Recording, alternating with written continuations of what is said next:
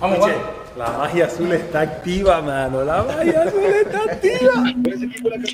Azules noches, o bueno, campeonas noches. Eh, bienvenidos a un debate local en donde, como podrán verlo por mi cara y mis expresiones en este momento, viví una montaña rusa. Yo creo que todos eh, pasamos de la furia a la esperanza, a la euforia, a los nervios, pero hoy volvemos a gritar que somos campeones. Es la Superliga. Sabíamos que era un, título importante para lo que es el proceso del profe Gamero y hoy la Superliga es azul. Yo quiero empezar este programa diciendo que Millonarios siempre va en contra de todo y de todos, pero que hoy se mostró jerarquía, se mostró una actitud impresionante, que nadie se guardó absolutamente nada, que dejaron todo en la cancha y que ojalá sigamos viendo ese Millonarios. Hoy se destapó el cordobés, hoy estrenó el gol y lo hizo muy bien todo el partido, pero es que hoy, igual que el partido pasado contra Medellín, solo fueron puntos altos. Y qué felicidad tenerlos acá. Un segundo programa donde somos campeones, un programa feliz. Así que seguimos viendo también las reacciones aquí eh, de, todos los jugadores, pero voy a darle entrada eh, a mis compañeros en este momento. Juan desde Canadá, bienvenido. Xiaomi, Campeonas noches, super campeonas noches para ti, para eh, los que vamos a estar aquí conectados hoy, eh, celebrando, disfrutando de, este título que muchos eh, en la previa quizás decían que no era, el, no era un título importante, que era solo un partido, que estábamos recién comenzando, pero al fin y al cabo es un título. Y qué gran manera de comenzar el año por muchas razones, porque nos da viento en la camiseta para lo que se viene en la liga, porque se demuestra una vez más que el proceso sí puede contra la billetera.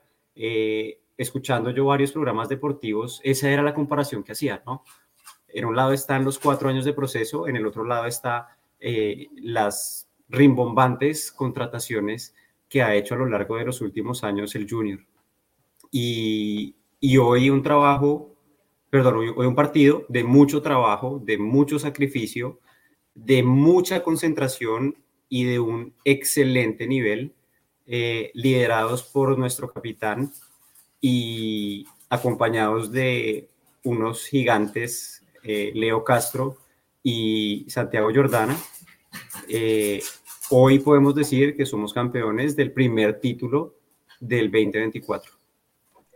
Así es, yo creo que tú lo resumiste perfectamente eh, y voy a darle aquí paso a todas las personas que se están uniendo para decirles gracias. Todos somos campeones y qué lindo poder celebrarlo en esta familia que hemos formado por acá, eh, para las personas que están en Bogotá y no pudieron ir a la Superliga, eh, para los que están en otros países, porque este es un espacio para ellos. bienvenidos a Jonathan López, a David Martínez, a Oscar Delgado, a JB, a Ana Gómez. Eh, es siempre un placer tenerlos por acá, a Kev eh, Leonardo, a Maramba Limitada, a Cristian Pardo. Bienvenidos, bienvenidos siempre en estos espacios. Tú lo dijiste muy bien, Juan, fue sacrificio. Fue un partido en donde Guerra salió encalambrado, donde Jordana salió encalambrado, donde Maca salió golpeado hasta no poder más. Y creo que ayer lo decíamos en la previa, ¿no? Si se llega a perder mañana, no es el fin del mundo, pero Millonarios tiene que ganar todo lo que juega. Y yo creo que después de cómo se dio el partido pasado y cómo empezó este, dijimos, se tiene que ganar. Se tiene que ganar porque por las injusticias, por el proceso y por el aguante que hicieron hoy. Le voy dando la bienvenida acá a Andrés Preciado, a Jesús Acevedo, a Oscar Hernández, a Mao Ojeda, Bienvenidos a todos a este espacio y también bienvenido de nuevo al primer programa que nos acompaña nuestro queridísimo Juan desde Australia. Hola Juan. Hola Xiomara, hola Juan y hola a todos los que se están conectando hasta ahora al debate local. Eh, muy chévere y volverlos a ver. desde el año pasado que no nos veíamos, por ahí compartíamos en el chat, pero es bueno poder eh, estar acá con ustedes, comentar lo que ocurrió en el partido, que el horario pues hoy por fin eh, fue amable conmigo, mañana día festivo por acá en Australia, o sea que viene buena la celebración. Y entrando al partido, eh, bueno, ya ahorita Juan hizo un gran resumen de, lo que vimos, de cómo se, eh, los jugadores dejaron todo en la cancha, pero más que todo también deja la, la muestra de que Millonarios aprendió a jugar este tipo de partidos. Eh, por transmisiones y todo lo que estaba leyendo, que uy, que el primer tiempo, que no se concretaron los goles, que no sé qué.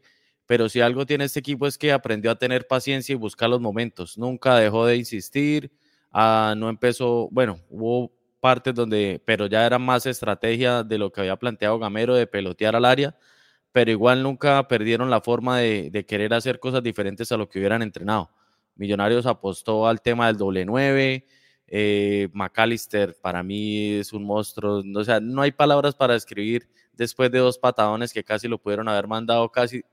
La primera la que le pegaron prácticamente donde le joda el tobillo lo retira. O sea que seguir jugando todo el partido.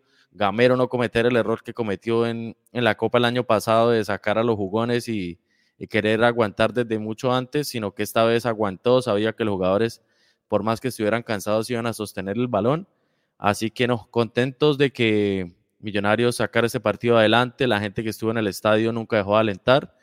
Y pues un partido entre semana, que haya más de 30 mil personas acompañando, sabiendo que les espera mañana a muchos levantarse temprano, ir a trabajos, universidades. Eh, qué mejor reconocimiento para la hinchada que todo lo que pudieron vivir esta noche. Así que bueno, ya hablaremos en el debate de todo lo que ocurrió en el partido y muy contento de lo que pasó el día de hoy. Así es, Juan. Em, yo creo que hay que darle ese reconocimiento a la hinchada porque, Madre, es una hinchada que apoya, que no se desespera, que alienta, que también presiona, que hace sentir la localía. Y qué bonito ver ese cuadro siempre, ¿no? Un, un estadio totalmente azul, en donde todo el tiempo está alentando y en donde ellos también llegan a ser una parte fundamental de lo que es este juego como dices tú, hoy es un miércoles con un horario donde son las diez y media de la noche ya y no han salido, muchos incluso no tendrán el transporte, pero nada de eso importa al fin y al cabo. Y siempre están ahí y de verdad que es un reconocimiento muy grande porque seguimos siendo la mejor hinchada del país y se va demostrando cada partido. Em, Vamos a ir hablando de lo que fue ya el partido línea por línea. Vamos a ver si hoy hay rueda de prensa y, a ir saludándolos, a ir saludándolos a todos. Hoy, más que nunca, este programa es para ustedes. Eh, de verdad que me alegra el corazón poder tener este espacio en donde, yo tengo a mis dos perritos que me escuchan gritar, putear, eh, mejor dicho, de todo y que también tengo este espacio con ustedes para hablar, para compartir, para celebrar. Entonces, gracias a todas las personas que se están uniendo acá, a Orlando, a Luis, a Michael, a Jonathan, a Luis Medina. Hoy los vamos a estar leyendo pues más que nunca. Eh, Hernando desde Cincelejo, por ahí también veo una persona conectada desde Venezuela, desde Hungría. Este espacio lo hicimos para eso, para conectarnos aún más Em, y para celebrar, es el segundo debate que nos toca feliz. No todos han sido así, pero hoy lo vamos a, disfrutar. Em, empecemos hablando de las sensaciones que les dio el partido en general. Vamos hoy a empezar general y después vamos en el línea, línea a línea. Sensaciones que ustedes creyeron que Junior plantó un buen partido, eh, creo que toda la transmisión lo vinieron diciendo que ellos habían planteado un buen partido, pero que no se les había dado. Eh, ¿Cómo les pareció el Millonarios de hoy? Que repite un 4-4-2, que para mí fue sorprendente porque sabíamos que Maca iba a estar en la titular. Le sigue gustando ese esquema, ya hoy contra un junior que tiene muy buenos extremos, que eh, es mucho más rápido tal vez que el Medellín y un poquito más organizado. Eh, eh, Juanse, ¿qué te pareció a ti? Em, sí, concuerdo con que fue sorpresivo el 4-4-2. creo que no lo esperábamos. Y al principio yo sentí un poco de angustia porque los primeros minutos quizás fue como muy box to box. Entonces pegábamos, pegaban, pegábamos, pegaban. Y, el asunto es que en la previa ustedes lo hablaron, Junior tiene jugadores muy rápidos y aprovecharon eso en esas primeras jugadas. Ya después Millonarios controló un poco más el juego, dejó de ser tan vertical, pero le dejaron de llegar. Y cuando se acabó el primer tiempo en ese 0-0, la verdad yo sí me, me preocupé un poco. Como que dije el segundo tiempo van a salir a enredarnos, van a salir a, encerrarse aún más, eh, porque incluso en el 4-4-2, o sea, desde el inicio, creo que hubo espacios para ambos equipos, pero después en el segundo tiempo yo dije, se van a empezar a encerrar, va a ser difícil, y, bueno, de hecho lo fue, ¿no? O sea, el, el primer gol vino minutos 70 y punta, si no estoy mal. Em, no, el primer el gol fue como al 53, creo. fue empezando el segundo tiempo. Sí, fue empezando el ah, segundo sí, sí, sí, sí, perdón, sí. claro. Entonces eso hizo que se abriera otra vez el, el juego. Pero, pero o sea, fue gracias a ese gol que, que, se abrió después el partido, porque el primer tiempo estuvo bastante equilibrado, primero en ese como box to box, en ese punch de cada equipo, y después ya como que entró en un valle. Así es. Bueno, Juanfe, ¿tú qué sensaciones te dio el partido? Por aquí, pues las personas ya están tocando temas que vamos a hablar más adelante, lo del arbitraje, lo que hizo Jordana el día de hoy. Eh, qué jugadorazo, por ahí ya empezamos.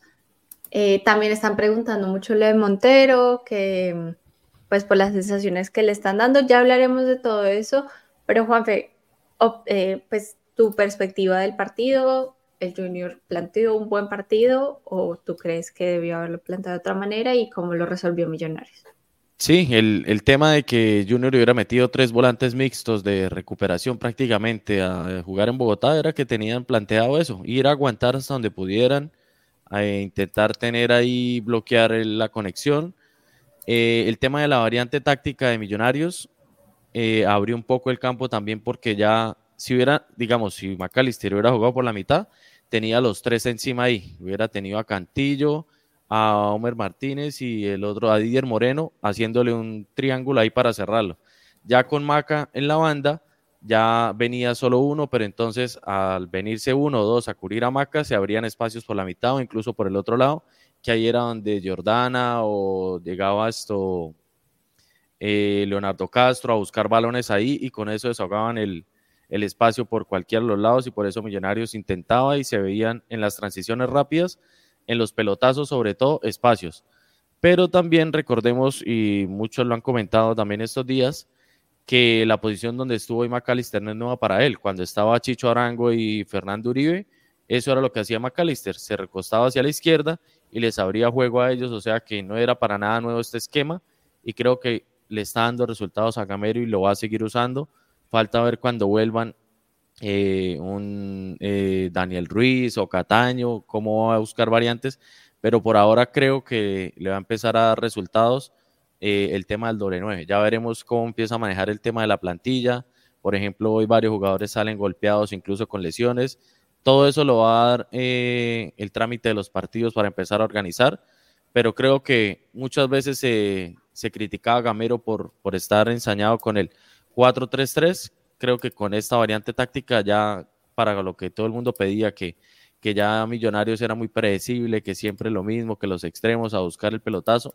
Con todo esto que hemos visto en estos últimos dos partidos, eh, genera más juego incluso para el mismo equipo porque ya los otros equipos no saben qué va a hacer.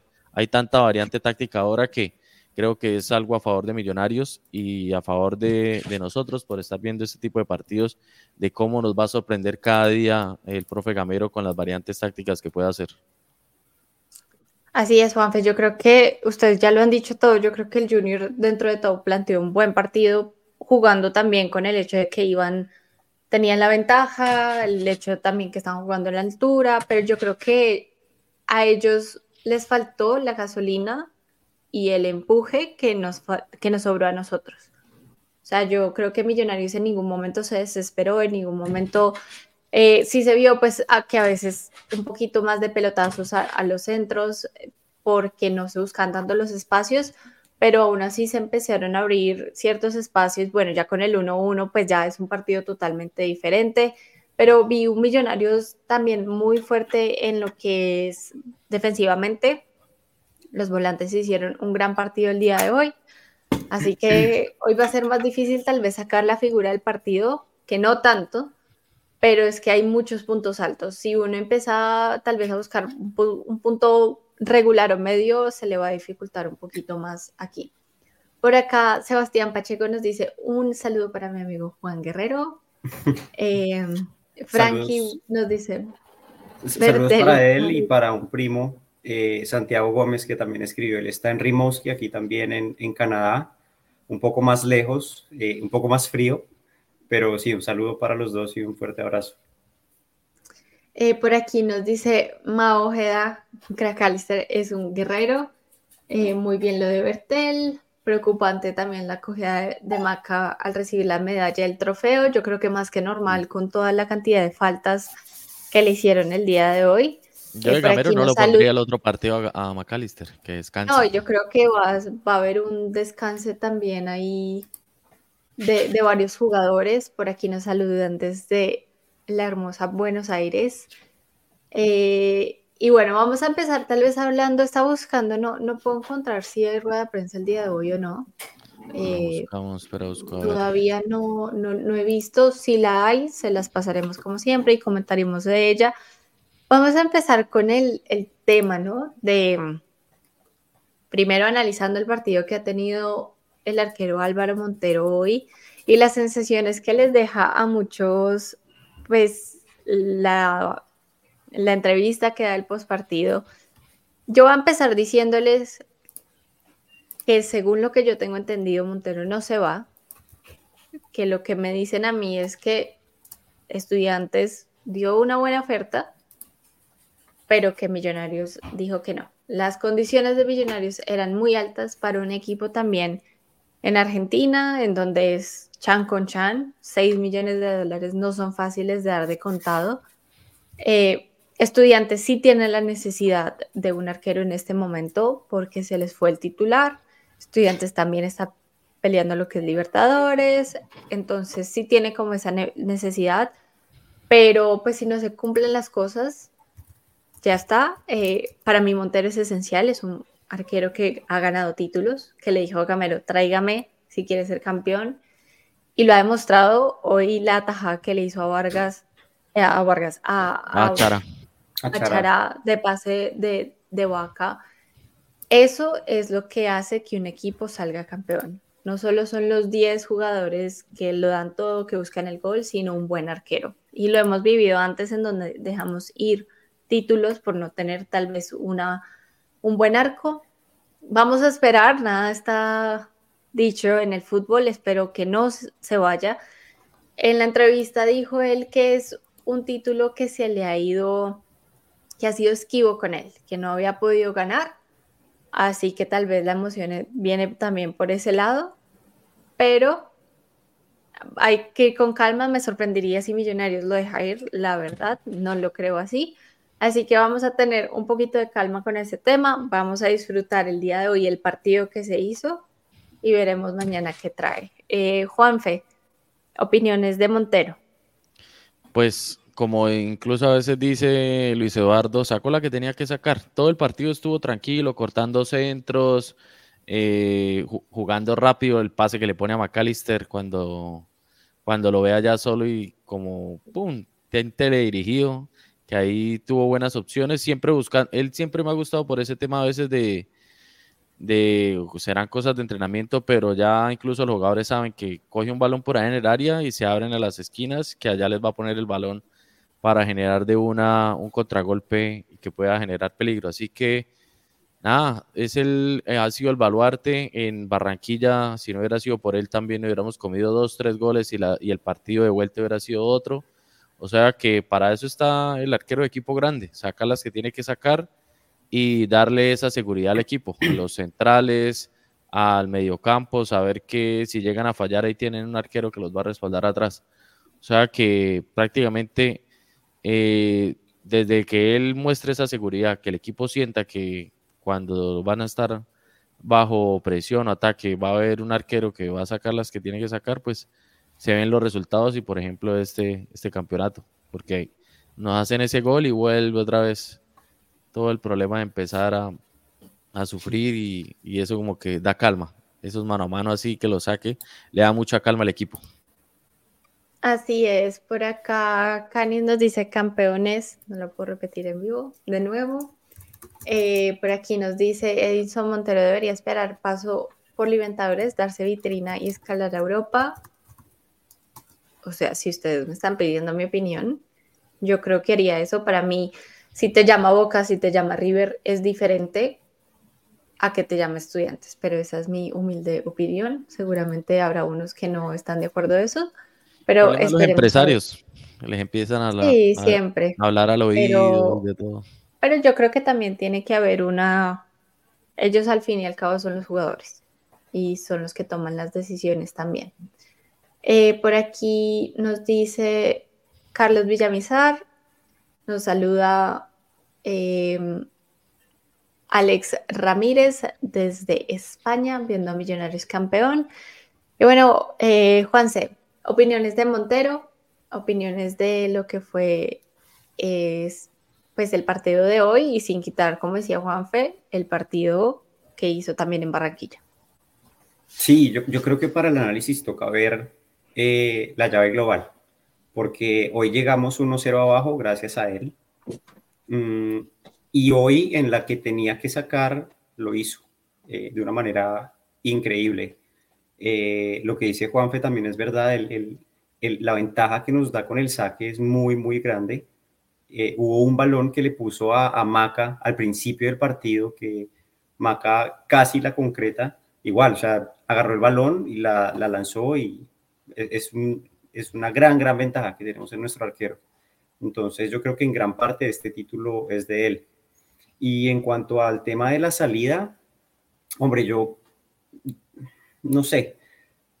Yo sé que los periodistas tienen que hacer su trabajo, y voy a poner eso entre comillas, pero a mí sí me parece un despropósito completo que a dos días o el día antes de la final de, de la Superliga salgan con esas cosas. Sí, horas antes, porque ese, era el tema de, sí, antes del partido lo que hablaban era eso. Exacto, que entonces. Se va, que, que, era el último partido de Montero, salían algunos a decir. Y si fuera algo confirmado, uno dice, listo, escríbalo, escriba que es que Montero ya firmó, ¿sí? Hmm. Pero ¿por qué se ponen? Porque estudiantes mandó una oferta. Yo puedo mañana, si yo tengo un club de fútbol aquí en Canadá, yo puedo mandar una oferta por Montero. Y entonces que van a tuitear a decir que es que Montero está viendo a ver si se va para Canadá, pues no va a pasar, ¿sí? Entonces, yo no sé por qué o con qué intención salen periodistas a hacer eso, que además, curiosamente, siempre los mismos periodistas hacen ese tipo de cosas antes de partidos importantes. Entonces, eh, ya si se va o no, no sabemos, eso el tiempo lo dirá. Yo no creo que se vaya a ir, eh, y menos a lo que decía Xiome, a un equipo eh, histórico en América, pero no con un presente tan atractivo como para dejar la Copa Libertadores con Millonarios para irse allá, ¿sí? Eh, si estamos hablando de que se va a ir a, un equipo tope Brasil, ok, de pronto eh, a los históricos de Argentina bien, o a Europa, pero de lo contrario yo no creo que, que, Montero se vaya a ir. Yo creo que haciendo una buena Copa Libertadores, que muy probablemente la va a hacer con Millonarios, eh, puede dar un mejor salto.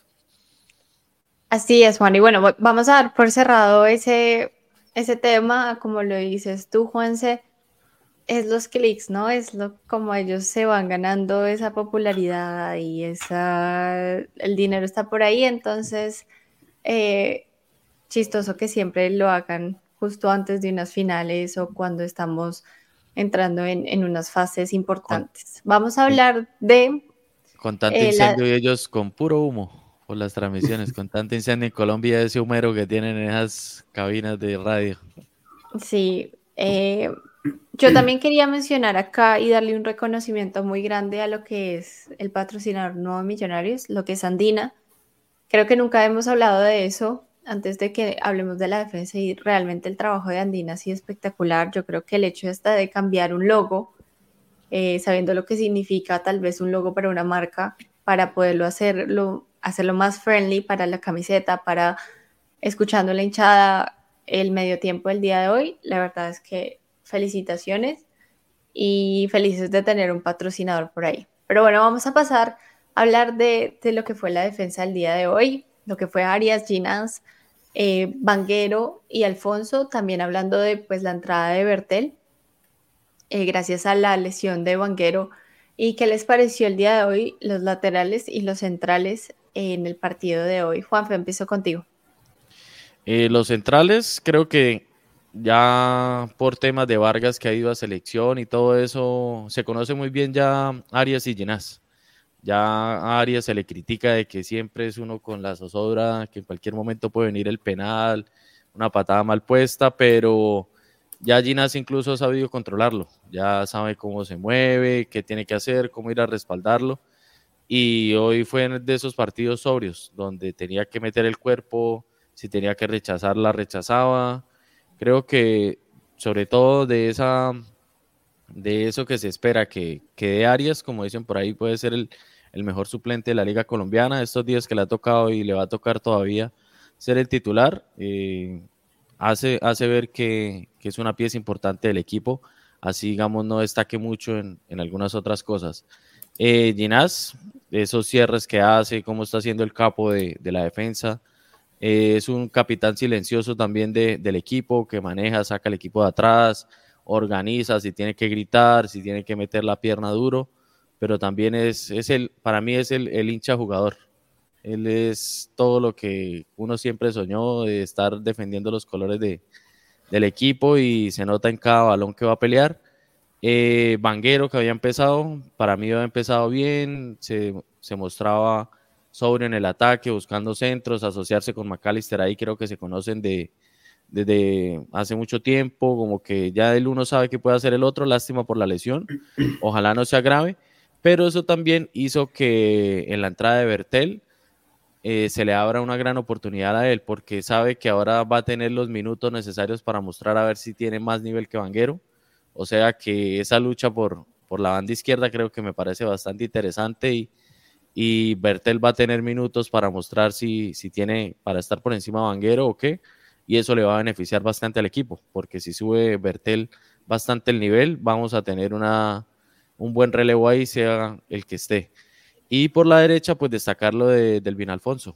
Eh, entró bien al equipo, me gusta que es un jugador con potencia, intentó varios centros, de pronto le falta afinar ahí un poco porque sí, como que tira centros, pero a veces como que a ver si cae en el área y que alguno la pueda cabecear o hacer algo donde ya le, le ponga un poquito más de rosca o vayan más dirigidos, que tenga buscando destinatario, creo que va a aportar muchísimo más teniendo, si, si pensamos en el tema del doble nueve, porque antes era que se mandaban centros, por ejemplo, el que estaba ahí antes, Perlaza, mandaba centros y esperar a ver si de pronto Castro se metía entre los centrales, ahora con dos centrodelanteros buscando rematar esos centros, pues creo que da, da, bueno, más opciones en el ataque y en defensa también es de los que tiene buen cuerpo para pelearlas a los extremos y plantarse ahí en cara. Y es uno de los jugadores, o bueno, refuerzos que empieza a callar eh, bocas por ahí. Sobre todo ahí, por ejemplo, a, Casale, que lo menospreciaba mucho. Cuando llegó Elvin Alfonso, eh, decía que él se quedaba con Perlaza, que eso era un jugador más. Y creo que él y Jordana están callando bocas. Digamos, obviamente van muy pocos partidos, pero creo que con lo que han mostrado eh, ilusionan al hincha con que sí son refuerzos. Y pues creo que se ha complementado muy bien en el equipo en la defensa Alfonso. Eh, Juanfe, yo creo que lo que tú dices es cierto, aparte que tenemos que también recordar lo de Arias. Arias ha jugado todas las finales, ¿no? El Tico desafortunadamente pues no ha podido por lesión o por selección o por lesión de nuevo. Y yo creo que hoy lo hicimos muy, lo hizo muy bien. Eh, también vi a Ginás saliendo un montón. Eh, a Ginás, la verdad, se le nota esa formación también de volante que tuvo y lo mucho que jugó en esa posición. Eh, adelantaron muchísimo las líneas y la verdad, pues para no decir lo mismo que ya dijiste, me gusta lo de Alfonso, me gusta lo de Banquero. Alfonso le, me gustaría que mejorara un poquito más el ataque, es muy bueno en defensa, eh, pero por ahora, para mí, son refuerzos. Eh, Juanse. Yo no sé si estoy hablando desde mi corazón azul o, o qué, pero yo creo que en Ginás, y en, o sea, bien sea Ginás o Vargas, pero hoy, digamos, por el partido de más en Ginás, nosotros tenemos al mejor central de Colombia. O sea, yo quisiera que alguien me dijera si por regularidad hay un mejor central.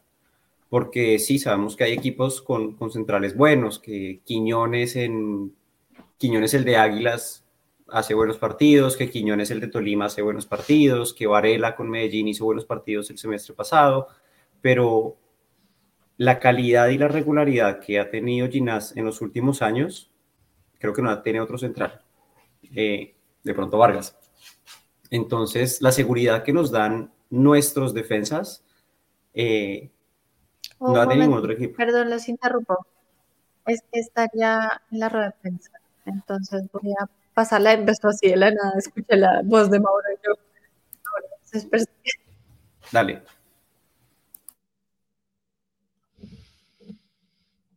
Preguntando, Mauro, ¿qué significa eh, alzado la Superliga? Hola, buenas noches. Primero quiero hacer un paréntesis. Eh, se me pasó y quiero darle las gracias y esperar que la gente que nos está ayudando con el tema de los cerros esto les sirva de fuerza y a los que no son hinchas agradecerles por, por todo lo que están haciendo controlando este fenómeno natural. Y en lo personal, la verdad que feliz, feliz, pero yo creo que más que en lo personal, en lo grupal, porque hoy, la verdad que le decía yo al profe que salía hasta mareado, pero porque yo veía a mis compañeros correr e intentar no desfallecer ante un equipo que la verdad eh, no, no se puede decir que me sorprende por el tipo de jugadores que tiene, pero un equipo que hace muy bien las cosas, que supo aguantar en bloque bajo, que no supo tener el balón acá, que no es fácil, que dio la batalla como, como equipo fuerte que es, entonces creo que eso le da un valor aún más grande a este, a este título que conseguimos. Buenas noches, Alberto. Eh, Claudia Hernández, de Bogotá. Felicitaciones por el título, pero como usted lo dice, esto quedó allí y lo que viene es lo que hay que, hay que seguir. Que, quisiera preguntarle sobre el tema de la famosa película de lo de David Montero. ¿Se va, se queda? ¿Qué sabe usted al respecto? ¿Qué sigue para, para ese tema? Muchas gracias. Buenas noches, Claudia, para ti. Es un tema que no te lo puedo, no te lo puedo yo descifrar, Claudia. Ya este es un tema directivo. Eh, para bien todo es sabido, hay una, una oferta por él y que lo primero que se ha dicho a él es que no se está con la expectativa de soltar a ningún jugador ya cuando el torneo comenzó. Indudablemente que son jugadores que también miran su futuro, miran su eh, irse de irse al exterior, todos quieren, todos quieren, pero es un tema que, que hay que tomarlo con tranquilidad, que se tome la mejor decisión tanto para él como para, para el club, para la institución Vamos a mirar un tema que está ahí en la mesa que todavía no, no se ha solucionado. Si a mí me preguntarían, a mí no me gustaría que se fuera. Ya comenzó el torneo, es complicado buscar un arquero ahora, mucho más colombiano porque, porque ya tenemos tres extranjeros. Entonces, ese es mi punto de vista. Ahora hay que mirar qué vienen adelante con él, con los directivos, con el equipo que está interesado. Eso ya es un tema ya, ya prácticamente de la junta directiva. Profesor Alberto Gamero, David, primero que todo, felicitaciones por un nuevo título. Macalister, ¿cómo está? Vimos que hoy en el primer tiempo recibió varios golpes y fue un primer tiempo bastante duro. ¿Cómo está y qué tanto les dificultó ese juego que vino a proponer Junior, sobre todo en la primera mitad, para conseguir el título? Gracias. Hola, buenas noches. Golpeado, un poco golpeado, la verdad. Eh, fueron faltas que, que realmente me pegaron, entonces un poco golpeado pero creo que como lo dije ahorita, ¿no? Junior nos dificultó porque nos tenía el balón, entonces nos quitaba como el ímpetu, las ganas que teníamos nosotros, como se dice coloquialmente, nos enfriaba el partido a punta de tenencia porque es un equipo que tiene jugadores muy importantes y de mucha trayectoria, pero creo que nos repusimos a eso, estuvimos pendientes al contragolpe y, y bueno, yo creo que también hay que dar, eh, resaltar lo que el, el mano a mano que saca Montero, ¿no? Yo creo que eso también es fuerza de inyección para uno ahí al ver que, que todavía todo estaba vivo y gracias a Dios logramos conseguir el título.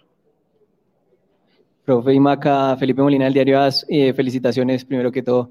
Profe, eh, más allá del gol de Santiago Jordana, quisiera saber qué tan importante o, o, qué, tan, qué tan importante es el trabajo que está haciendo el argentino en este momento y, si le gusta ese, esa versión que dijo Macalister de, de puro corazón de Millonarios.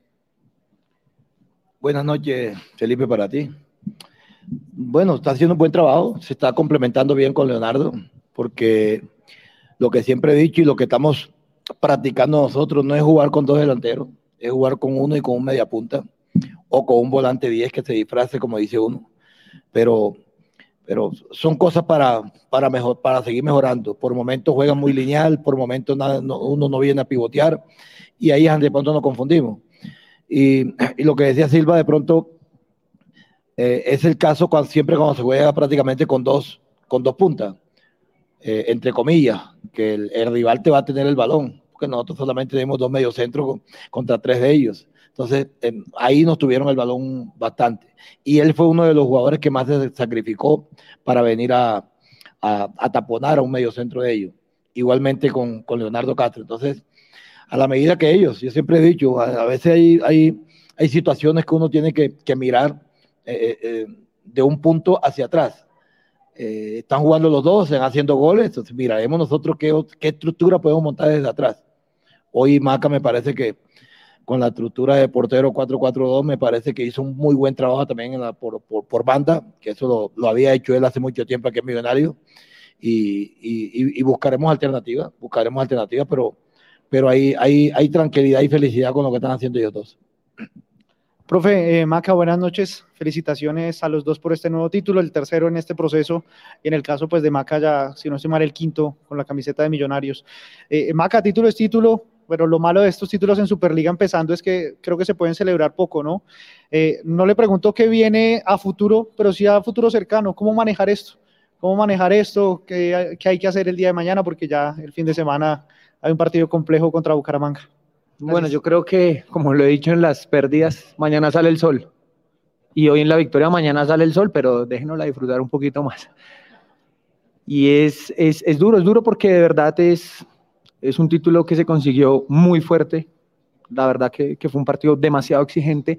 Entonces, nada, vamos a disfrutarlo como, como se merece. Creo que eh, hemos sido bendecidos al tener títulos, pero en eso de tiempos de celebrar, no, eh, no hemos podido celebrar ninguno. Pero bueno, ya llegará el momento si Dios permite y tenemos que enfocarnos a, a seguir trabajando.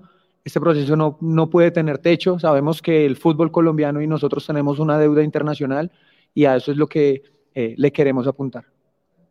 Muy buenas noches, profesor Alberto Gamero, David McAllister y presentes. Soy Jorge Ceballos del Robega Fútbol Cartagena. Presencié los dos partidos, tanto el de Barranquilla como el de Bogotá. Llegué esta mañana. De verdad los felicito. Qué espectáculo tan bonito brindaron ustedes tanto en Barranquilla, al profesor Arturo Reyes, el profesor Alberto y los jugadores. Usted es para quitarse el sombrero, profesor Gamero. Usted tenía ocho bajas sensibles. Su memoria futbolística se vio igual, clara no se notó la ausencia de unos grandísimos jugadores titulares. Junior con una super nómina, pero apenas en proceso de, adaptación, porque llegaron figuras, pero vienen eh, a, formar el engranaje. Le pregunto, ¿qué hacer para que esta Superliga no sea tratada con indiferencia, que tenga siquiera un reconocimiento para ir a un torneo internacional, un reconocimiento económico para hacerla más atractiva. Yo diría que en, los dos semestres no debiera haber campeones, pero como esto es un negocio, es atractivo un campeón en el primer semestre, que fue lo que vimos hoy, y otro en el segundo semestre. Pero ¿qué hacer? ¿Ustedes qué pueden hacer, el cuerpo técnico, directivo, para que esto no sea al inicio, luego de un descanso forzado, una pretemporada, donde los jugadores están expuestos a una lesión, con 10 sesiones de entrenamiento? ¿Qué haría, qué haría, qué hacer para que esto se juegue como en otras partes de Europa, donde se dejan cinco fechas para que los equipos calienten sus músculos, estén más engranados y presenten un mejor espectáculo. Muchísimas gracias y muy buenas noches. Jorge, buenas noches para usted. Eh, bienvenido por acá, por la capital. Bueno, usted ha dicho algo muy, muy cierto, usted ha dicho algo muy cierto. Yo creo que fueron dos dignos partidos de una final, a pesar de que se viene una pretemporada. Pero me parece que fueron dos dignos partidos. Hoy el partido de Barranquilla fue un partido, un, primer tiempo de ida y vuelta, un segundo donde Junior nos sometió a defendernos bien. Por eso fue el, resultado un poco corto. Y el de aquí de Bogotá, Junior no vino a esconderse. Junior vino a plantear un partido también con un resultado que tenía a favor y, vino también a, proponer. Parece que aquí no solamente gana Millonario, gana el fútbol colombiano. A pesar, como dice usted, de que la, esta, esta liga es muy temprana. Puede ser, puede ser que sea, que, sea un, tiempo de pronto ya cuando uno, cuando un equipo lleve tres, cuatro, cinco partidos en línea. Pero, pero creo que este año lo que vi yo de esta Superliga, una Superliga con dos equipos, dos equipos dignos. Dignos porque Junior se armó bien y como dice usted, todavía no tiene ese engranaje que, que va a tener en un futuro, pero los jugadores buenos a veces sacan su casta. Y yo creo que hoy, hoy Junior la sacó. Y, nosotros, con, el equipo, como dice usted, con unas bajas que teníamos, aquí no se piensa en, lo que, en, el que no está. Aquí siempre se piensa en los que están. Y me parece que los jugadores que, que hoy, hoy salieron a la cancha, eh, de pronto reemplazando a los que, a los que venían jugando, eh, dignamente lo hicieron muy bien. Y, y el equipo siempre está en la expectativa de, no pensar en el que no está, sino en el que está. Y por eso todos trabajan a la par y todos tendrán la oportunidad. Profe Maca, buenas noches. Mateo García de Noticias Caracol. Una vez más, felicidades por el título.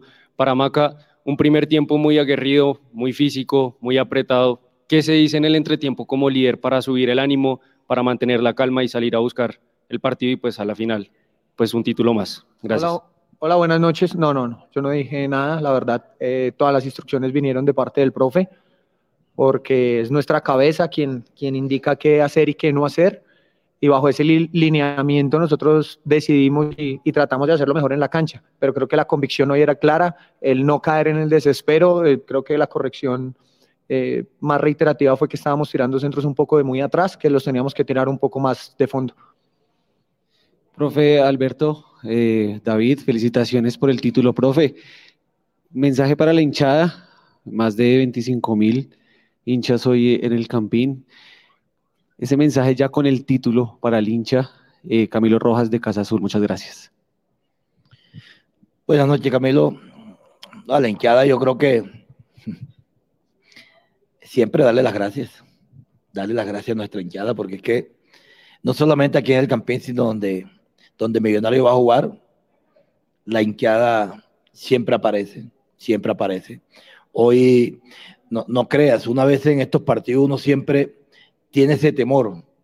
Yo, yo, yo, yo muchas veces en estos partidos, a mí miedo no me da, miedo no me da. A mí lo único que me da de pronto es un temor de fraudar a tanta gente que viene, porque este es fútbol, y en el fútbol hay un ganador, y, y hay un perdedor.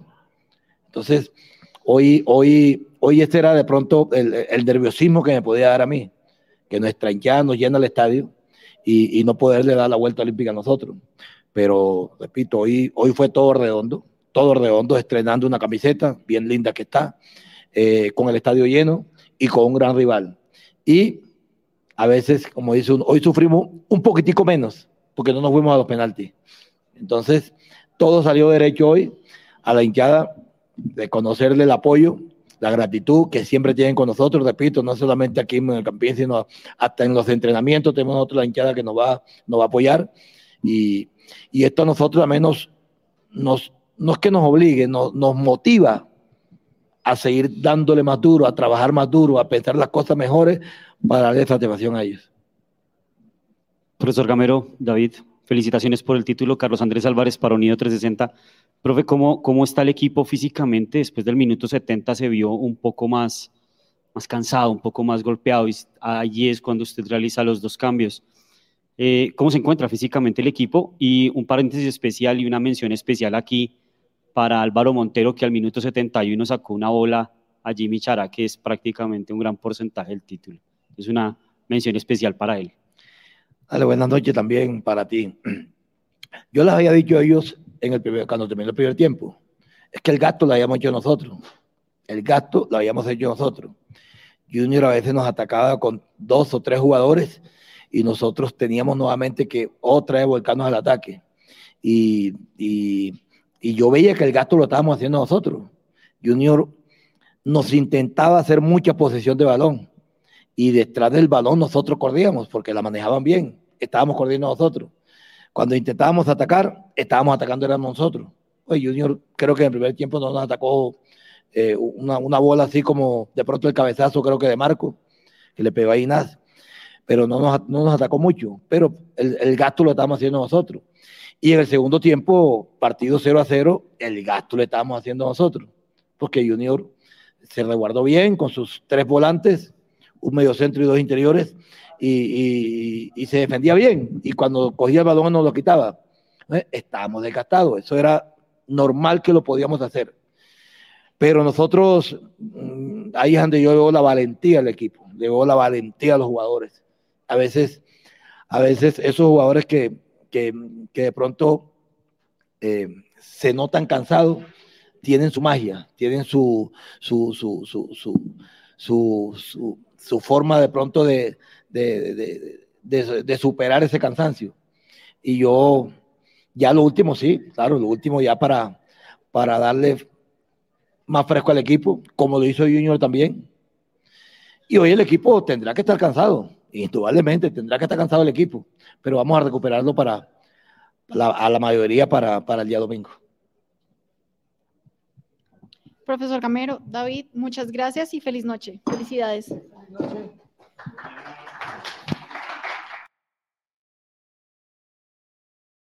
Y bueno, ahí teníamos la rueda de prensa, una rueda de prensa más como para, no para hablar tanto de lo que fue el partido, sino de los elogios, de la echada, de las lesiones y de lo que se viene también en los próximos días. Vamos a seguir hablando eh, de la línea y de lo, porque yo creo que la rueda de prensa, a menos de que ustedes me lo me corrijan, pues no hay mucho que decir. Lo de Montero, una vez más, ya se tocó ese tema por acá, ya se tocó, hay que esperar, hay que esperar y punto. de esas ruedas de prensa fáciles para ellos como por cumplir. Exactamente. Yo creo que es ese tipo de rueda de prensa, así que bueno, vamos a ver eh, también pues qué equipo va a, mandar Gamero para el partido contra Bucaramanga, teniendo en cuenta que como lo dijo McAllister ahí pues sale también un poco lastimado. Eh, con justas razones, también salió pues Vanguero, lo que fue Jordana y Guerra con Calambres, así que vamos a ver eh, como lo dijo Maca, eh, va a ser una celebración corta. Pero bueno, sigamos hablando de, la línea. Ya habíamos tocado los defensas. Vamos a hablar hoy. Anoche en la previa decíamos que tal vez pensábamos que Gamero iba a poner a Larry a Giraldo. Hoy se decide por Vega y por Giraldo. ¿A ustedes qué les pareció? Empiezo contigo, Juanse. Eh, me pareció un buen partido de ambos, eh, sólidos en el medio campo. Eh, yo, no sé, a mí la amarilla que le sacaron a, a Vega, que me pareció como muy rigurosa. No sé, o sea, de hecho, Roldán no es un árbitro de, no es un árbitro, primero de pitar muchas faltas, segundo de sacar muchas tarjetas, y siento que en un momento empezó tarjeta, tarjeta, tarjeta, tarjeta, y siento que nos condicionó mucho en el medio campo en ese momento. Yo creo que en el, el, la elección de la pareja de, de mediocampistas estuvo bien, con Larry y, perdón, con Vega y Giraldo, pero siento que también nos condicionó un poco y por eso fue que igual ya fue hacia el final del partido que entró Larry y lo hizo muy bien. Creo que fue muy parecido a, a lo que pasó en el partido con Medellín, donde nuestros volantes contuvieron bastante bien, en este caso a Junior, y después cuando entró Larry entró exactamente en el mismo ritmo, el mismo nivel, entonces creo que no, o sea, así como que hubiera habido algún error de ellos para destacar, ¿no? Por el contrario, Giraldo tuvo eh, una opción eh, en, un balón que le quedó, creo que fue pase de Maca, y le pegó por encima. Entonces, e, ese tipo de acciones demuestran que cuando no estaban viendo espacios para penetrar, eh, estaban intentándolo de afuera. Y eso es algo que siempre va a ser importante, que en este caso no se le dio, pero sabemos que Giraldo tiene una muy buena pegada y bueno, ahí, ahí lo intentó. Así es, Juan. Eh, fue algo que hablábamos tal vez ayer en lo que fue la previa y era que el junior al cerrarse iba a también dejar espacios para, para el mediocampo y, y para tener ese tipo de oportunidades. Yo creo que Giraldo tuvo una bastante clara eh, en cuanto a una opción muy clara y creo que eso Millonarios también tiene que implementarlo, ¿no? Sobre todo sabiendo que hay muchos equipos que se van a cerrar, que tal vez pueden ser más desorganizados y por ahí puede llegar una oportunidad. Para mí un partido, yo diría un 9 de 10 para ambos, para Giraldo, para Vega. Como tú lo dices, creo que Roldán también condicionó mucho las cosas, pero es la zona en donde más estoy tranquila, en donde sé que si sale alguno, el que entre va a entrar bien. Juanfe. El tema con, con la pareja que le, ahí yo lo planteo más que todo en el tema con la pareja que le pongan a Vega, porque poner a Vega en el equipo es plantear roles, que saben que Vega es el volante que se va a quedar y el que esté jugando al lado de él es el que tiene la libertad para ir y volver. En cambio, cuando digamos juega un Larry con un Giraldo, les toca entre ellos hablarse como que, bueno, suba usted y me quedo yo, o sí, les toca estar hablando mucho en ese tema de quién va y quién se tiene que quedar. Cuando juega Steven Vega, ya ellos saben, el volante 8 que juega ahí, ya sabe que tiene la libertad de ir y volver, de moverse por todo lado. Entonces, creo que ya lo tiene muy claro Gamero también en ese sentido, de que cuando con esta formación que va a mandar mucha gente al ataque, dejar a Vega ahí en medio de los centrales o que sea el soporte ahí, incluso que está mejorando un poco de, en el tema de sacar el equipo también Vega, porque recién estaba volviendo de la lesión. Si había algo que de pronto se, se le criticaba un poco era que había perdido como esa claridad en el primer pase que, que necesitaba el equipo. Ahora ya con el ritmo de partidos, con los minutos que ha tenido, ya también se vuelve en esa rueda de auxilio, que día lo vimos como le puso el pase gol a, a Larry Vázquez. O sea que con ese esquema y como está leyendo Gamero los partidos, eh, la pareja para mí, sea Giraldo, sea Larry, sea Pereira, cuando vuelva, cuando juegue Vega, creo que si están en muy buen nivel todos, los va a hacer bien y esa primera línea siempre nos va a dar confianza. Porque Steven Vega, después de que empiece a quitar balones y a cogerse más confianza, va a ser la rueda de auxilio para todo el mundo. Con que tenga pulmones para correr, va a ayudar a los centrales, va a sacar el equipo va a meter la pata cuando tiene que meterla, o sea que eh, me gusta mucho que esté volviendo como a retomar el nivel. Sabemos que tiene para dar más, pero es bastante bueno en, ese sentido. Y Giraldo, que también tiene muy buenos pulmones para acompañar al equipo, sea atacando y defendiendo y sacando también. Entiende muy bien el juego de cuando tiene que repartir eh, balones hacia las puntas o un pase directo de uno a los delanteros. Así que bastante tranquilo el equipo siempre con, con estos dos volantes ahí y con los que les toque jugar, porque Larry también ha entrado bien. Eh, yo creo que no hay mucho más que decir que ha sido la zona en donde el que ha sido probado por el profe Gamero responde. Y esto también deja una tranquilidad dentro de todo lo que se viene, dentro de la seguida de partidos que vamos a tener en el futuro y, que también es, es, una parte importante para, para lo que es el equipo.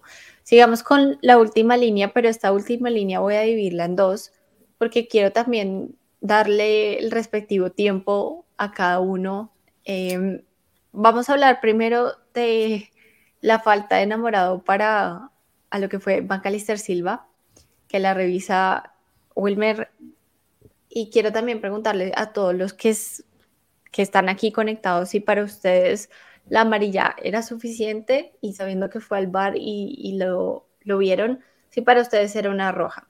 Yo me voy a lanzar y voy a decir, oigan, esta no es roja, pero la de McAllister contra Santa Fe sí lo fue. Y no solo eso, yo creo que también las imágenes que muestran el bar, yo me sentía como cuando uno pone un video en 2X, que empieza a verlo todo supremamente rápido y que ni siquiera realmente se, se enfoca en lo que fue la falta. Así que para mí era roja y se equivoca Roldán. Por acá Andrés Felipe Riaño nos dice que roja. Sergio también está de acuerdo con que es roja. Eh, Leonardo nos dice la falta era roja, una falta clarita. Creo que por aquí la mayoría estábamos eh, de acuerdo. Ese es el problema que no suelten los audios del bar. Porque puede ser una de las dos cosas, o que Roldán estuviera pidiendo la jugada en cámara rápida, o que los del bar eh, le mostraran imágenes y, y, Roldán no estuviera como la personalidad de decir, espere, espere, póngame la cámara lenta o algo porque cuando son otras jugadas, ahí sí ponen cámara casi cuadro a cuadro, mejor dicho, donde exageran todo el tipo de golpes y esta vez era poniéndolo rápido, rápido, rápido, rápido la repetición. Es que yo creo que desde que llegó Roldán, la primera, desde la primera que se les dio y ahí él que dice ser el, el, árbitro con más personalidad y más fuerte, pues en ningún momento pidió, pidió diferentes ángulos, pero en ningún momento dijo, oiga, y sabiendo sobre todo que el bar siempre empieza con una imagen y la imagen más lenta en la que sigue. Eh, Juanse, ¿para ti es roja? Para mí es roja y cárcel. O sea, eso fue abusivo, en serio, como le dobló el tobillo fue durísimo.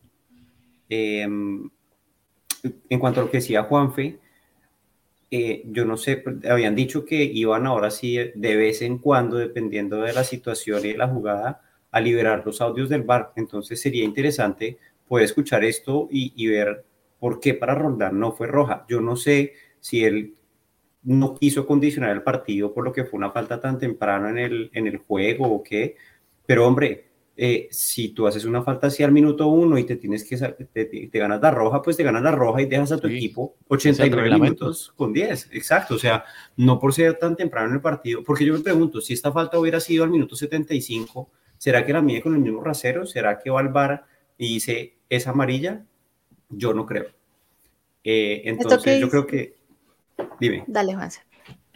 No, no, yo, creo que es roja. Eh, sí, sí, sí. Yo creo que esto que dice Francisco es, es muy cierto. No lo rompió de milagro porque llega de atrás en una falta con los taches arriba, de atrás. Como se le dobló el tobillo. La verdad. Que va así doblado me preocupó en el momento en que la vi, eh, cuando lo vi tirado en el piso y sobre todo porque McAllister yo creo que no es de esos jugadores de fingir las faltas, ¿no? Y que se la pasa en el piso y esto. Para mí, como dice Sergio, es un error grosero, no solo por, por el error que se inicialmente, sino al ir al bar, yo digo, oiga, después de toda esta tecnología que hay, aún siguen pasando este tipo de cosas, pero desafortunado y para mí, pues Obviamente enamorado lo sacan en el segundo tiempo porque sabían que cualquier otra jugada iba a ser la doble amarilla para compensar y jugó gratis. Mm. Y bueno, ya que estamos hablando de Maca, hablemos de Maca y también de Guerra, que fueron como esos extremos, sobre todo más guerra que lo que fue Maca. La verdad, yo cuando lo vi me sorprendió, pues porque Maca, a pesar de que ha jugado en esa posición antes, pues Maca no es el mismo Maca de hace cinco años, aunque hoy se podría decir lo contrario. Juan, se empezó contigo. me quedaste lo que iba a decir, porque eh, ayer en la previa ustedes decían justamente eso, que Maca jugó en esa posición hace cinco años. Yo creo que Maca estaba cinco años por debajo de esos cinco años. Es que el físico que tuvo para, para, para ese despliegue, para ese ida y vuelta, por supuesto que no lo hizo eh, durante los 90 minutos, porque además desde los 16 minutos, yo no entiendo cómo hizo él para jugar, pero no solo jugó, sino que se fajó, o sea, él, la banda se la comió y Maca es demasiado inteligente. Él sabe que si él no puede ganar por velocidad, eh, lo hace midiendo a los otros jugadores y así lo hizo. O sea, el, el, partido de Maca por la banda fue muy, muy bueno. Yo creo que nadie duda del, del, del talento de Maca, pero sí de su despliegue, del despliegue físico que pueda tener y hoy eh, la dio toda, toda, toda, toda. O sea, a Maca hay que hacerle un altar, yo digo, no sé. Y, y Guerra sigue eh, mostrándonos que lo que mostró el semestre pasado y lo que ha mostrado en estos partidos no es casualidad. Eh, y ojo, no estoy diciendo que yo no quiero un extremo, que no sé qué, no estoy diciendo nada de eso, pero estoy diciendo que el nivel que Guerra nos está mostrando es un muy buen nivel, es un nivel que nos deja tranquilos eh, porque tenemos un gran jugador ahí. Sí, yo creo que no hay mucho más que decir que McAllister para mí es, es uno de los ídolos de, de Millonarios en ese momento. Hay muchas personas que no lo creen así y yo también les pregunto a esas personas qué le falta, qué le falta entonces a Maca para convertirse en un ídolo del club. Pero no solo eso, fue, lo dice él en la rueda de prensa, hasta salí mareado. Pero es porque él también pone ese tono, pero los jugadores también le, siguieron ese ritmo el día de hoy. Y mm, a pesar de que no solo fue la enamorado, fue la de Pacheco después, fueron bastantes faltas y eso desgasta muchísimo, que en ningún momento se salió del partido. Y yo, una vez más, tengo que aplaudirle el partido a Guerra. Eh, Guerra ha sido estos jugadores que a mí me preocupa por la consistencia que tiene, porque sé que el nivel está, porque sé que el talento lo tiene, pero porque no ha sido muy consistente. Y hemos visto a Guerra en ya tres partidos eh, cuando entró y en estos dos que ha sido titular, en donde lo está haciendo bien, en donde hay que aplaudirle porque el desgaste también, y miren, yo lo que hoy pudo ser el resultado que fuera, afortunadamente se nos dio, pero si los jugadores demuestran esa jerarquía, esas ganas, eh, que no se van a ahorrar media corrida, media pelota, yo voy a estar más tranquila porque, digamos, yo lo que le peleo muchas veces a Guerra era que, oiga, perdía un balón y no corría para recuperarlo, no estaba caminando. Y yo creo que esa es la diferencia que le estoy viendo a Guerra, que está mucho más concentrado y mucho más dedicado a su posición. Entonces, hoy quiero darle un aplauso. Se me hace un espectacular partido también de McAllister. Pone una asistencia, tuvo incluso para rematar de fuera. Fue algo que a mí me sorprendió, pero que me alegra eh, que Gamero pues se haya arriesgado a ponerlo por esa banda. Juanfe. Eh, bueno, para resumir ya más o menos lo que ustedes han comentado, quería complementar con que McAllister se gana el respeto de todos los jugadores del plantel poniendo el ejemplo. Creo que él con lo que corre y les muestra que si él puede correr con la edad que tiene, de ir a presionar, porque uno siempre lo ve que es de los primeros que va y, molesta a los delanteros y les dice, bueno, vamos a presionar, baja, sube, si le toca tirarse al piso, se tira, hacer una barrida, si tiene que hacer la falta táctica, la hace, pero creo que el capitán predica con el ejemplo y por eso se gana el respeto del que llegue a Millonarios, porque es uno de los que deja todo literalmente y por eso es el que es y creo que se va a extrañar mucho el día que no esté por eso misma por la entrega, por ser otro jugador que, que al ser hincha del equipo se le notan las ganas de, querer sacar el partido adelante. Habrán partidos donde no se leen las cosas, pero lo que nunca se le puede negar es que no va a correr un balón. Creo que el día que McAllister no corra un balón, ahí sí es para que el hincha se preocupe, pero siempre va a correr los balones, sea que intenta lujos, intenta hacer cosas que de pronto solo pasan por la cabeza de él a veces, de querer la, la jugada de más, pero lo que nunca se le va a negar es la entrega que, que deja por el equipo. Entonces, por ese lado, bien. Y Guerra, pues creo que al principio también por el sistema táctico, eh, al principio del partido no le estaban buscando mucho. Los primeros 15, 20 minutos todo el juego se estaba recostando a la izquierda. Y creo que también si el equipo sabe aprovechar eso, puede ser una gran opción, porque si desbordan por la izquierda, los dos delanteros arrastran marcas, Guerra siempre va a quedar por el otro lado solo para venir a rematar si le saben lanzar un buen centro, porque va a llegar por sorpresa atacando detrás del lateral que lo esté cubriendo. O sea que esa puede ser otra variante táctica que tenga el equipo. Después, cuando ya McAllister, por lo que estaba golpeado y ya estaba de pronto empezando a regularse, eh, Guerra se fue a atacar por la izquierda y vemos que en el uno contra uno tiene con qué. Tiene la velocidad, tiene regate, le falta es que tenga más confianza en sí mismo, pero cuando Guerra quiere jugar el uno contra uno y se tiene confianza, dos veces le ganó a Pacheco, incluso al central, alcanzó a mandar los centros que hicieron falta que llegaran a buen destino, pero o sea, se le nota que tiene con qué Ojalá estos partidos le sigan dando confianza para que siga aportando, sea con goles o asistencias, y que aproveche esa velocidad que tiene, porque se le nota que tiene la velocidad y el regate con qué hacer daño. Falta es que, que se afiance y se la crea. Lo de guerra es que se crea el cuento y que ya siga aportando en, en el sub y baja por la banda que le toque jugar, pues ojalá siga el nivel subiendo. Bueno, y vamos a hablar de los últimos dos jugadores que, yo les voy a preguntar antes pues, de hablar de ellos dos, para ustedes, ¿quién es la figura del partido? Porque yo creo que nos acercamos a un punto en donde estamos hablando de dos de los puntos más altos del día de hoy. Eh, quiero escuchar las opiniones de todos los que nos acompañan, porque es, es difícil. Es difícil porque ambos hicieron un gran partido hoy, ambos tuvieron una entrega impresionante eh, y ambos tuvieron gol, ¿no? Así que por aquí los estoy, los empiezo a leer. Diego dice la figura fue Jordana. Eh, Juan David también dice que fue Jordana. Eh, Glitch también está de acuerdo. La figura es el cordobés. Em, Jordana es el jugador del partido. Jason también está de acuerdo. Andrés Preciado dice Santi Jordana. Para ustedes, ¿es la figura del partido Jordan? Mm, para mí no. Para mí fue McAllister, pero Jordana muy bueno, pero para mí fue McAllister. Juanse, para ti. Jordana. Me parece que fue determinante. Ahorita, ahorita nos extendemos, pero sí, Jordana. Por aquí, Alejandro Ferrer dice Jordana. Eh, dice, pero Jordana estuvo en las dos jugadas más impresionantes.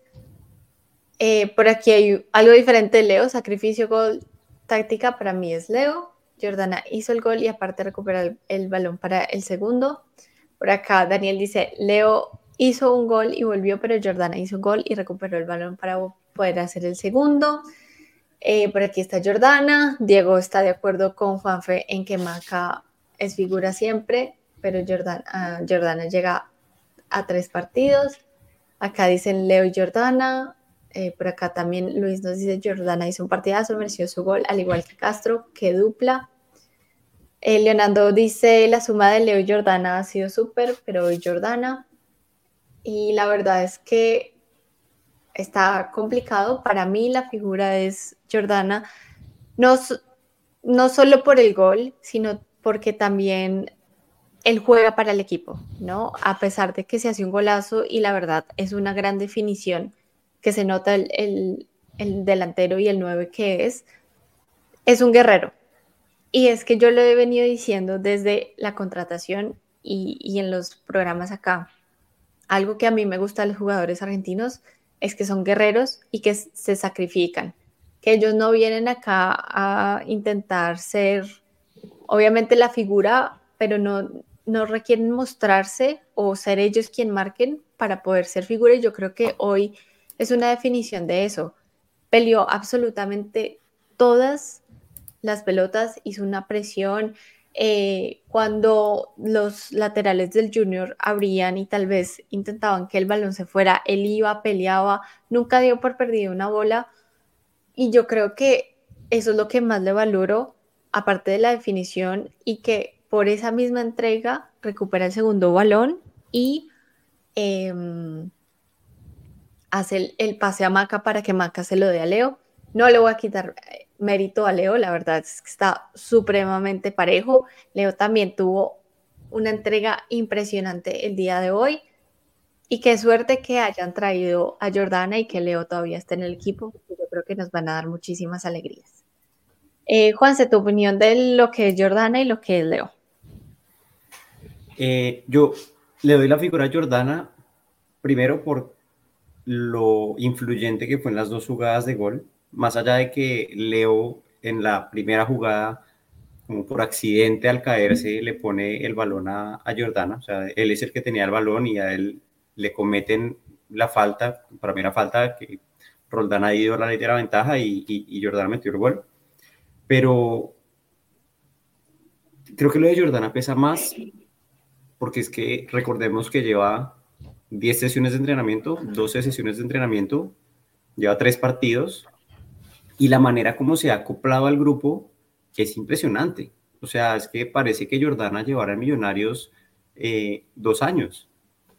Entonces, eh, por un lado eso, eh, lo, lo, fácil que ha sido su adaptación, lo determinante que ha sido y la garra. Es que 10 minutos antes, más o menos, yo ya lo veía y yo decía, miércoles, está empezando a quedar, ya minuto 73, minuto 75, em, ya de pronto se va a venir el cambio, ¿será que va a meter a Carvajal? ¿Será que va a cambiar de módulo? Me estaba haciendo esas preguntas y llega esta jugada donde perdemos el balón cerca al área de ellos y cualquier otro delantero simplemente se queda, se devuelve caminando, no sé qué. Jordana fue por el balón, lo ganó y le puso el pase clarito a Maca.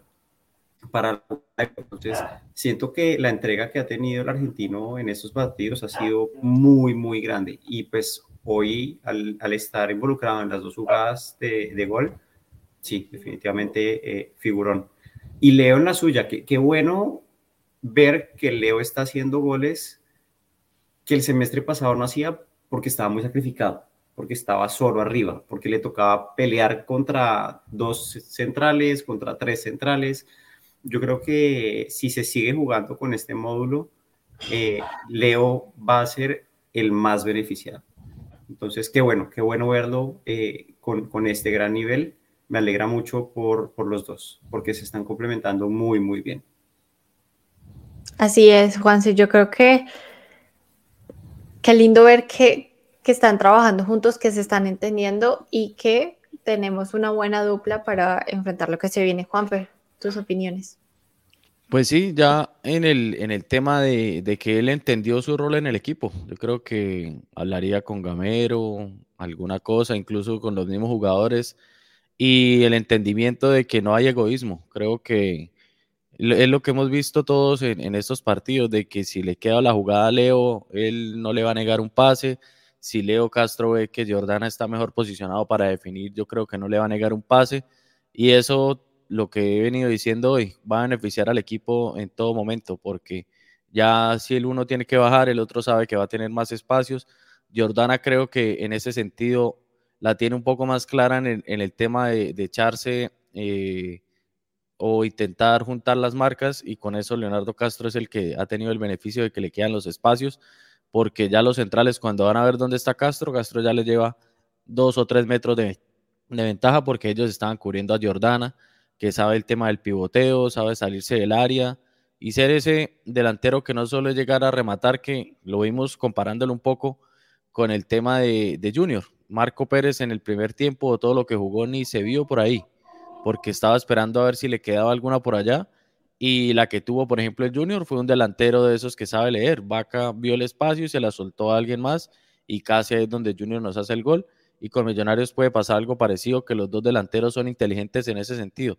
Saben abrir el espacio al otro y que si tiene que definir el otro no va a haber egoísmo entre los dos y que ese complemento con el, con el pasar de, de los entrenamientos y los partidos se van a entender mucho más y que el resto de jugadores, los laterales, que McAllister, que cuando llegue Cataño y Daniel Ruiz sepan leer lo que ellos van a hacer, los movimientos y todo se empieza a sincronizar más, la idea es que este equipo vaya a hacer demasiados goles y que no sea siempre como en algunos momentos esperando a que de pronto llegue por ahí un gol y que incluso ellos mismos se acostumbren a que pueden, que no se conformen con un 1-0 o con un 2-0, si todos los partidos tienen que hacer 2, 3, 4, 5 goles, ellos lo van a disfrutar bastante porque esos, ellos, ellos como delanteros viven del gol y entre más goles marquen, pues mejoran sus estadísticas, después eso les puede generar un mejor contrato, sea, otro equipo, pero entonces que tengan esa ambición siempre de querer marcar goles y eso va a beneficiar siempre al equipo y a nosotros como hinchas porque nos da más motivos para celebrar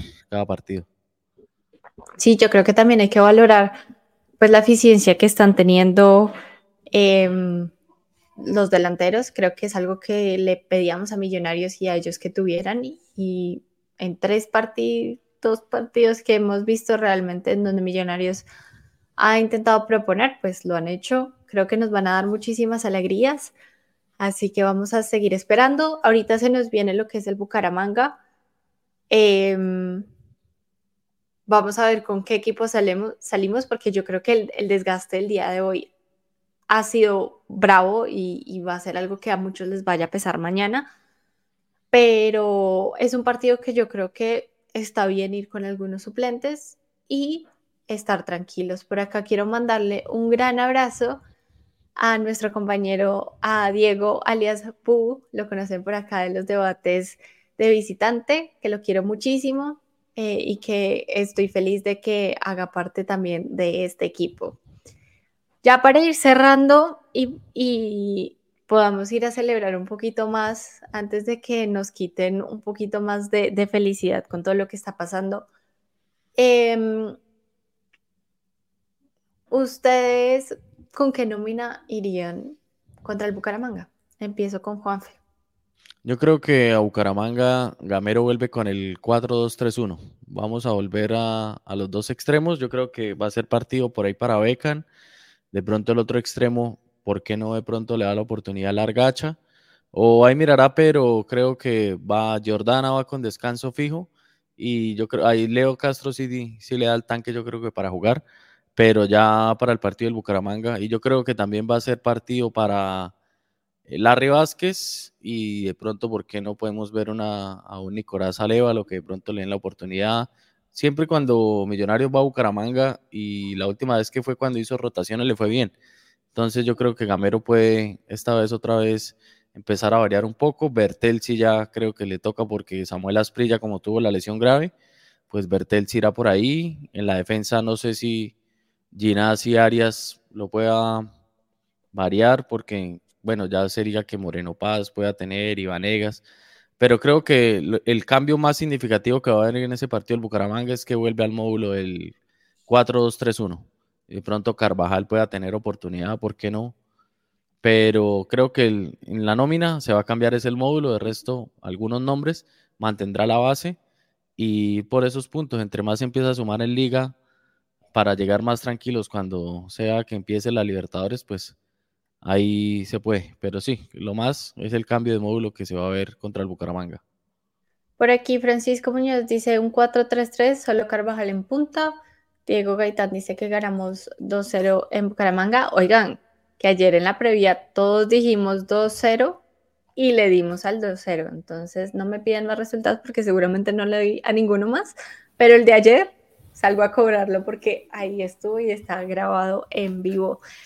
Eh, por acá Jonathan Santana nos dice darle descanso a los jugadores, vamos con una nómina mixta. Por aquí eh, Camilo Salazar, supercampeones, un saludo desde México, un saludo desde México, desde aquí para México a mi primo que lo adoro con todo mi corazón. Em, por aquí también nos dicen que em, hasta mañana supercampeones, hasta mañana todos los que ya se están yendo a descansar. Yo estoy de acuerdo con los comentarios, yo iría con una nómina mixta, tal vez eh, un Carvajal en punta, un Largacha por como extremo, darle tal vez un ruedo también a, a Juber Quiñones que necesita ese bus de confianza y que creo que estos partidos le, pueden ayudar. Em, no sé si iremos con un 10, no sé en qué momento, pues no tenemos todavía Daniel Ruiz, eh, Cataño todavía está dos semanas y estamos viendo. Entonces, tal vez cambiar ese módulo, eh, ir dándole rodaje como a esos eh, suplentes que no han tenido tantos minutos, que necesitan esa confianza. Eh, y por qué no, pues ir con algún par de, titulares. Estoy, le creo que la pregunta que más queda es, ¿Irá Novoa al arco o irá Monteros? Recordando que el año pasado, pues Montero jugó casi todos los partidos, así tuviéramos miércoles, sábado, miércoles, domingo. Así que vamos a ver. yo siempre dije que hay que darle ruedo a toda la nómina, que lo de Montero pues todo el tiempo también es merecido un descanso, pero creo que esa es la incógnita más grande. Juanse, una nómina para ti, ¿cuál sería? Yo tengo la duda porque creo que sí se le debe dar descanso a varios titulares, más allá de que llevemos solo tres partidos, pero creo que eh, los partidos de la Superliga fueron de mucha intensidad. Eh, Maca debe estar bastante golpeado.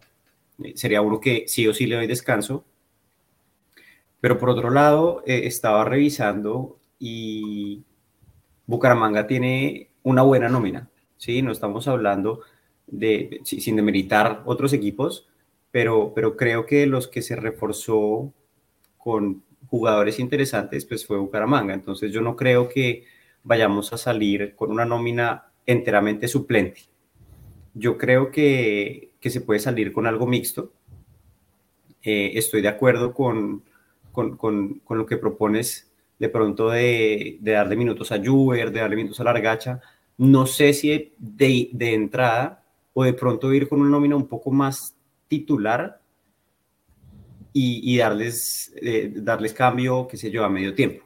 O, al revés, empezar con una nómina un poco más suplente, pero no ir enteramente suplentes, tener en el banco a los de experiencia por si acaso en el segundo tiempo, qué sé yo, se, se complican las cosas, eh, meter a la pesada. Entonces yo iría con una nómina un poco mixta, pero guardando a los titulares, salvo excepciones, eh, y excepciones me refiero básicamente de pronto a, Maca, eh, sí le daría descanso. De resto, creo que pueden ir a Bucaramanga sin problema y, y, esperar a ver cómo se da el partido. En cuanto a lo de Montero o Novoa, yo creo que le va a seguir dando minutos a Montero. Eh, además, porque no me imagino lo que pasaría si no, si no daba Montero Ahí sí, ah. todas las teorías de conspiración de que es que ya está firmando, de que es que ya está por allá. Entonces, eh, si Montero está, que juegue Montero. Además que eh, Gamero nunca ha sido de derrotar al arquero en, situaciones así. O sea, recordemos que hubo una vez que lo puso en Sudamericana un día y al siguiente día en Liga. Entonces, yo creo que si Montero está, eh, a menos que algún golpe o algo, bien. Y sí. Por aquí creo que está en la línea Matthew Cala con tu comentario. Como no juegue Montero, me da un paro por los rumores del último Yo creo que a todos. Eh, sí, siento yo que se le debería dar un poquito más de ruedo pues, a ese suplente, sobre todo sabiendo que en Dios quiera sigan las cosas como van, pues Montero va a ser el que tape Libertadores, así que pues por liga pondría también a lo que es Novoa. Pero igual Novoa, pues Novoa no es un jovencito, ya tiene la experiencia y sea que, o sea, digamos, no es a, lo que decíamos de que Juanito Moreno o cualquier otro que necesitaba tanto rodaje, pues creo que no, bueno, pero creo por que el timing de la competencia. Sí. por el timing de competencia sí. Pero como por experiencia, digamos, en teoría por eso lo trajeron, por la experiencia. Sí, pero yo creo que sí, como cualquier jugador que no está, o sea, es diferente uno entrenar todo el tiempo, jugar partidos y yo creo que por, por ese ritmo, creo que estaría bien eh, ponerlo. Bueno, muchachos, ya para ir cerrando, agradecerles siempre pues por estar acá, por acompañarnos, porque yo sé que para más de uno ya es tarde. Eh, y a todos los que se conectan, los que opinan con nosotros, los que hoy celebraron con nosotros. Así que Juanfe, Bienvenido una vez más por acá. Sabemos que en Australia es un poquito más complicada la cosa, pero feliz de tenerte por aquí. Bueno, tu comentario de despedida. Nada, agradecerle a la gente que estuvo con nosotros en la transmisión, que celebren, que disfruten el tema, que hagan bullying si tienen amigos costeños o hinchas del Junior, porque hay que disfrutarlo, hay que... No, no se es campeón todos los días, entonces cada vez que se tenga la oportunidad, pues, ¿por qué no molestar por redes? A mí de los que me gusta ahí molestar un rato. Mi cuñado es hincha del Junior, o sea que más tarde lleva bullying por ahí seis meses. Entonces, sí, disfrutar, eh, esperar cómo nos va el fin de semana contra el Bucaramanga. Ojalá siga el equipo por, por la senda ganadora. eh, llegar más tranquilos un poco. Ya después del partido del Bucaramanga, creo, bueno, no he mirado el calendario si hay semana larga o tiene que volver a jugar entre semana, pero pues con que se, se saquen los tres puntos allí, el equipo se va a empezar a posicionar arriba y que siempre que miremos la tabla, lo primero que veamos sea millonarios y que, bueno, descansen, que pasen buena noche y nos vemos cuando me coincida el, el horario. Así es, Juanfer, que tengas un buen día. Tarde. Todavía por allá, una buena tarde. No, ya aquí ya es jueves y ya van a ser las 4 de la tarde. Bueno, que todavía disfrutes tu tarde-noche y nos estamos viendo por aquí. Vale, gracias. Eh, por aquí nos dicen buenas noches a Nicolás Rodríguez, que también estaba hablando de la excelente entrevista hoy con la profe Angie. Eh, les invito a ver eso en losmillonarios.net, que estemos también más pendientes del fútbol femenino. Eh, por aquí, buenas noches para Kevin Rodríguez. Eh, oye, no hablamos de esto, pero pues ya que todavía tengo a Juanse por acá, ¿qué te pareció la camiseta a ti y tu comentario de despedida?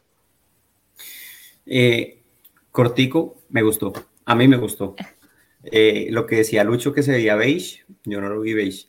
Em, a mí me, pareció muy bonita. Vamos a ver cuándo se puede pedir el favor de, de que la traigan o, ver si de pronto mandarla por, por el envío internacional de WhatsApp. Vamos a ver, porque la verdad me pareció súper bonita. Sí, sí, ese, es el asunto. Yo creo que dan prioridad como a las cosas allá en tiendas y eso, y después sí miran WhatsApp. Pero a mí me, me gustó bastante. Em, así como cortico de la, de la camiseta. Y comentario de despedida, pues es la segunda final, es, el segundo debate después de una final en el que somos campeones y estoy presente. Entonces, qué, qué chévere poder vivir esto junto a personas que comparten la pasión, eh, el amor que, que, yo comparto o que yo siento por, por Millonarios. Entonces, eh, para los que estamos afuera, siempre va a ser eh, una mezcla de sentimientos, de sensaciones va a ser la felicidad de ver a nuestro equipo campeón, pero la nostalgia de no poder estar en el estadio eh, abrazándonos, gritando, acompañando en, todo ese folclore, en toda esa fiesta que se vive. A nosotros la fiesta nos toca desde lejos y a veces eh, en silencio. Entonces, eh, estos espacios son, son para eso. estoy muy agradecido con los millonarios contigo, con toda la gente que está acá por, por permitirnos celebrar todos. Eh, ojalá que vengan muchos, muchos más. Y en el transcurso y en el proceso nos seguiremos viendo en muchos más debates locales. Entonces, un abrazo para ti, Xiomi, para todos que tengan una buena noche y que sueñen hoy con que somos campeones. Bye. Buenas noches, Juanse. Qué bonitas palabras porque realmente esto significa eh, los millonarios y este espacio para muchos. Eh, muchísimas gracias y un abrazo a la distancia a S-Rider, campeones en el exterior. Eh, yo creo que Juan se lo dijo perfectamente. Es compartir desde la distancia cosas que tal vez el corazón quiere compartir desde la casa. Em, es que, es que si me pongo a hablar mucho, otra vez vuelvo a llorar por acá y queda grabado y me la sigue montando. Pero es poder compartir esta alegría desde, como él lo dice, tal vez desde un silencio, porque en el estadio se acaba el partido y está la bulla, la, felicidad, los abrazos, y a veces uno acá en la casa está su grito y un silencio eterno que acá no lo es, que acá con los comentarios con mis compañeros podemos disfrutar. Así que siempre les he dado miles miles y millones de gracias y les mando un abrazo muy fuerte a las personas que, que están lejos, que les toca pasar esto como a nosotros, a las personas tal vez que perdieron un ser querido con el que compartían esta pasión y estos momentos. Eh, y esto es lo que nos une, ¿no? Millonarios, siempre he dicho, es un sentimiento mucho más allá del fútbol, es mucho más allá de una pasión, es familia, es amigos, es compañeros, es espacios, es momentos Así que qué felicidad poder disfrutar esto con ustedes y con mis compañeros. Un debate local más como campeones. Esperemos que se vengan muchísimos, muchísimos más. Ya hemos tenido dos programas acá de muchas alegrías, hemos tenido otros no tan cool tampoco, pero es parte de ese proceso, ¿no? Así que esperemos que empezamos el 2024 con el primer título y que este sea el primero de muchos más. Para ustedes, eh, mi opinión de la camiseta es, me encanta el azul que se portó. Me gustó que no fue mufa el día de hoy estrenar camiseta, así que esperemos poderla tener muy cerquita y poderla lucir por acá en, los programas. Em, los invito también a conectarse con los debates de visitante este fin de semana, con los millonarios.net radio el lunes, para que sigamos charlando y sigamos compartiendo esta pasión. Se vienen muchas cosas buenas, pongámosle fe que sí. y lo que se viene contra el Bucaramanga, esperemos que Millonarios siga sumando puntos, los necesitamos para tener como un colchón ahí para cuando empecemos Libertadores. Una vez, muchísimas gracias a Cristian, a Nicolás, a Nicolás Ortúa que llegó, pero ya nos vamos. Aquí igual que a los programas para que los vean en diferido.